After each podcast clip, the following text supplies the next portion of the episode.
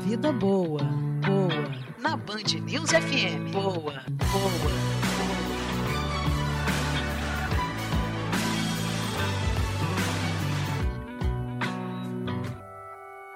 Mariana Procópio, bom dia, tudo bem?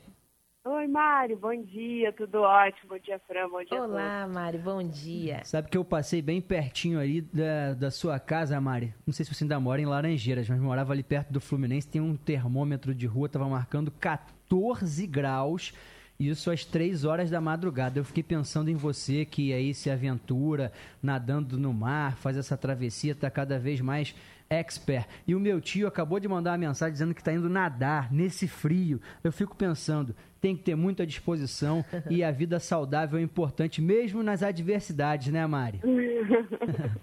que guerreiro seu tio, Mário, mas é isso mesmo. Temos que enfrentá-los para ficar mais forte, né? Pois é. E qual é o tema de hoje da coluna Vida Boa? Hoje o tema, gente, é uma pesquisa que foi feita aqui pela Universidade Federal do Rio de Janeiro por 22 pesquisadores durante três anos em torno das consequências do Zika em adultos. Essa pesquisa ela foi divulgada ontem na Nature, que é uma das revistas científicas é, de maior prestígio no mundo. É, até então, a gente já sabia, é, já tinha relato de casos, das consequências do Zika, dos danos é, que o vírus Zika pode causar no, causar no cérebro de adultos. Mas ninguém tinha mostrado como isso funcionava. A gente lembra que esse grupo de pesquisadores, como eu disse, que é da UFRJ, é o mesmo grupo que já tinha é, descoberto, também publicado é, artigos em outra revista também científica muito importante, a Science, sobre os efeitos do vírus Zika em fetos, em recém-nascidos. A gente lembra principalmente a microcefalia, que foi um dos danos, enfim, de maior repercussão, de maior impacto, também de maior alcance, que atingiu um número maior de crianças. Mas essa pesquisa agora focou nos adultos. E quem dá os detalhes para a gente é a autora principal do estudo, a neurocientista Cláudia Figueiredo. Os resultados dessa pesquisa eles mudam é, o cenário sobre a infecção pelo vírus da Zika. Inicialmente se acreditava que um grande é, problema, a grande complicação do vírus da Zika seria é, causar encefalia, é, microencefalia nos fetos quando infecta as mulheres grávidas. A gente sabe que isso é um problema muito sério, mas além disso, o vírus também pode infectar o cérebro de pacientes adultos e causar complicações neurológicas é, graves. Né?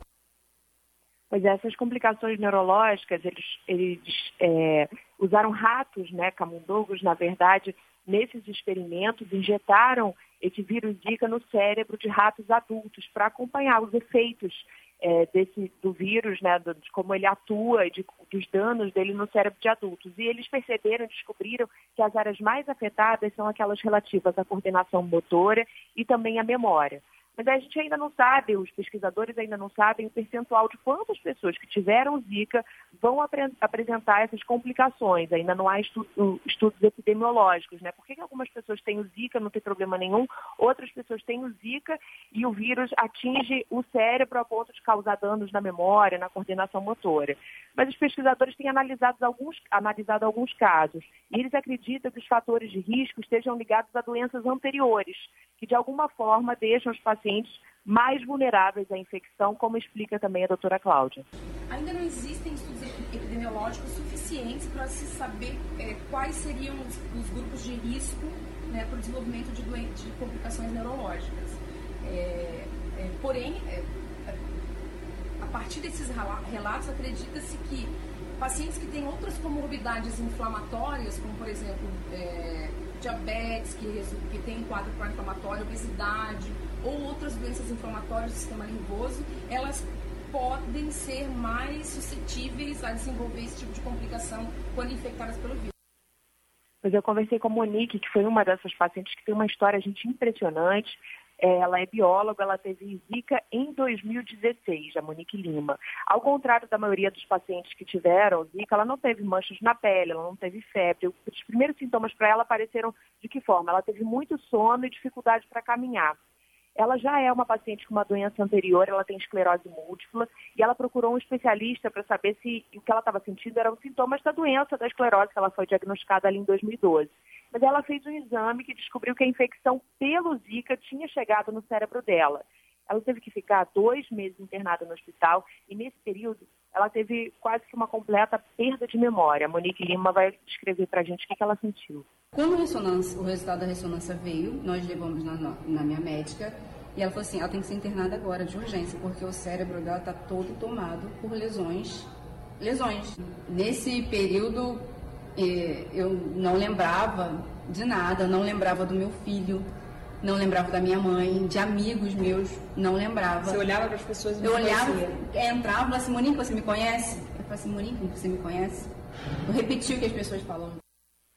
Olha que loucura. Isso foi durante dois meses. Depois ela fez tratamento durante esse período internada com corticóide. Ela recuperou o movimento, recuperou a memória sem, sem sequela. Quer dizer, os pesquisadores identificaram que se é, feito o tratamento correto, esse período, esse ciclo do vírus, o vírus, a carga viral acaba e o paciente consegue recuperar é, memória, coordenação motora sem problema. Eles também identificaram, gente, que um anti-inflamatório que já é usado no tratamento para artrite reumatoide também teve efeitos positivos no controle da infecção e agora eles pretendem avançar nesse estudo e também é, saber se esse medicamento para artrite reumatoide também pode ter alguns efeitos positivos no controle de outras infecções semelhantes como a chikungunya. A gente vai acompanhar e trazer as notícias para vocês. Sempre com as novidades aqui na coluna Vida Boa, Mariana Procópio. Sexta-feira que vem tem mais ou em edição extraordinária. A casa é sua, Mari. Bom fim de semana, um beijo.